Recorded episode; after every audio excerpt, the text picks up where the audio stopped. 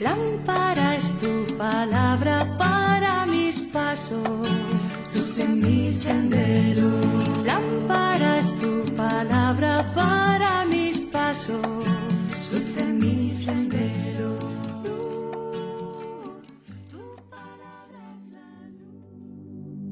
Del Evangelio según San Mateo capítulo 16 versículos del 24 al 28. En aquel tiempo dijo Jesús a sus discípulos, El que quiera seguirme, que se niegue a sí mismo, que cargue con su cruz y me siga. El que quiera salvar su vida la perderá, pero el que pierda su vida por mí la encontrará. ¿De qué le sirve a un hombre ganar el mundo entero si malogra su vida? ¿O qué podrá dar para recobrarla? Porque el Hijo del Hombre vendrá entre sus ángeles con la gloria de su Padre. Entonces pagará a cada uno según su conducta. Les aseguro que algunos de los aquí presentes no morirán sin antes haber visto llegar al Hijo del Hombre en su reino. Palabra del Señor. Gloria a ti, Señor Jesús.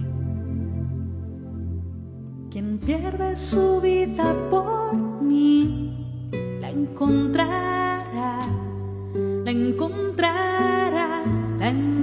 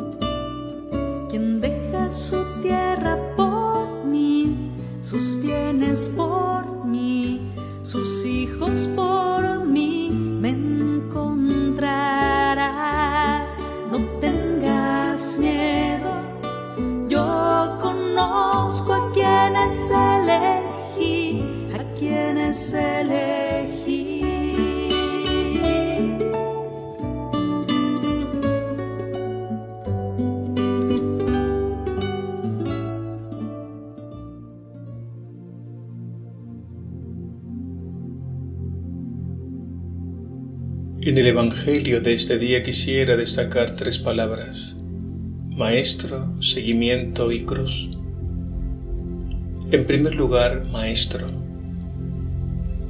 El Evangelio según San Mateo pone de relieve la figura de Jesús como el Maestro, siempre enseñando, siempre con sus discípulos e instruyéndole muchas veces aparte. El Evangelio de hoy comienza precisamente diciendo, dijo Jesús a sus discípulos, y luego les dio una enseñanza. Jesús es el Maestro, no es un maestro más, es el Maestro en mayúscula, y esto significa que lo que Él nos enseña es absolutamente importante y como consecuencia determinante para nuestras vidas. Jesús es el Maestro que en primer lugar debemos escuchar y escucharlo siempre, no solo los domingos en misa. Hay que escucharlo asiduamente, día a día, porque su palabra es luz que ilumina, es alimento que nutre y fuerza en nuestro camino. El Padre Dios lo ha enviado para que lo escuchemos. Este es mi Hijo amado escúchenle. Y como la fe entra por el oído, debemos pedir al Señor un oído de discípulo para acoger su palabra, meditarla en el corazón, y una vez dentro surta todo su efecto transformador. Y así como el hombre sabio ponerla en práctica, de modo que construyamos nuestra casa, es decir, nuestra vida, sobre roca. La segunda palabra es discípulo. Al referirnos al maestro necesariamente nos referimos al discípulo, porque al maestro le sigue siempre el discípulo. Y ser discípulo de Jesús es entrar en su escuela para aprender de él. Pero no se trata de cualquier aprendizaje, no es algo teórico. El discípulo seguidor de Jesús sabe que Jesús mismo, su persona, es lo más importante porque la humanidad de Jesús irradia toda la sabiduría de Dios, al punto que podríamos decir, Jesús es mi sabiduría, Jesús es mi luz, Jesús es la palabra misma de Dios. Eres el revelador del Padre. Él mismo lo dijo. Quien me ve a mí, ve al Padre. Ser discípulo de Jesús es una gracia, no es algo que nace de nosotros, que nace de la iniciativa humana, sino que es un don, un regalo que nos viene dado.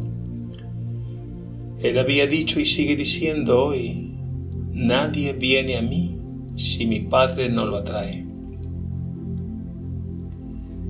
En este Evangelio Jesús dice cosas que jamás las diría ningún otro maestro como por ejemplo, el que quiera seguirme, que se niegue a sí mismo, que tome su cruz y me siga. E incluso nos habla en términos de vida o muerte, cuando dice, el que quiera salvar su vida la perderá, pero el que pierda su vida por mí, la encontrará. Y pasamos a la tercera palabra, la palabra cruz. La cruz encierra una dura realidad. Es algo radical, difícil de asumir. Yo diría incluso imposible de cumplir. Solo la gracia de Dios, que es el poder del amor de Dios, su luz, su espíritu, nos permite ver la belleza de la cruz e incluso sentirla liviana. Y sin la gracia de Dios es imposible entender y vivir el Evangelio. Cuando nos abrimos al don de Dios y acogemos su gracia, comenzamos a captar la sabiduría de la cruz y experimentamos las fuerzas espirituales para entrar en la cruz de Cristo, que produce en nosotros una muerte, la muerte al egoísmo, es decir, la crucifixión de esa parte de nuestra humanidad que tiende al mal. Solo desde esta experiencia vital de la gracia es como podemos entender e incluso hacer vida palabras tan sublimes como las de San Pablo cuando dice, con Cristo estoy crucificado. Yo soy un muerto para el mundo, pero vivo para Dios. La gracia, por tanto, es absolutamente necesaria porque somos absolutamente débiles y pobres.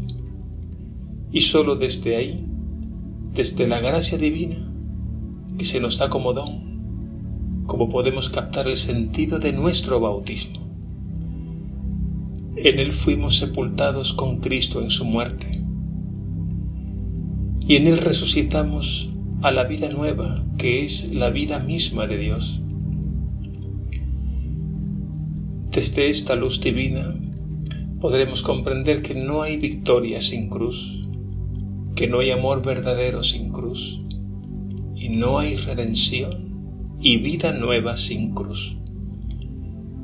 Confiemos en el dador de toda gracia, que nos ilumina para poder comprender y vivir en profundidad el santo misterio de la cruz. Que así sea.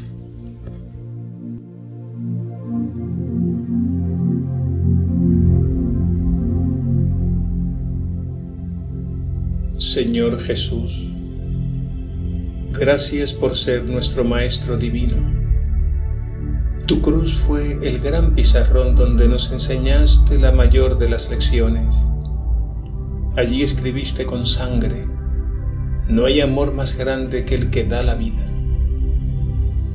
y así convertiste el madero de la cruz en árbol de vida. Tú sellaste en la cruz el pacto nuevo, la alianza eterna del amor de Dios, que ya nada ni nadie la podrá romper. Hoy me llamas a seguirte como discípulo y me pides un milagro que solo tú puedes hacer posible. Negarme a mí mismo, tomar mi cruz y seguirte. Haz que estas palabras se cumplan en mí, que sucedan en mí y que produzcan en mi interior todo su efecto salvador. Y no solo en mí, sino también en todo el mundo. Amén.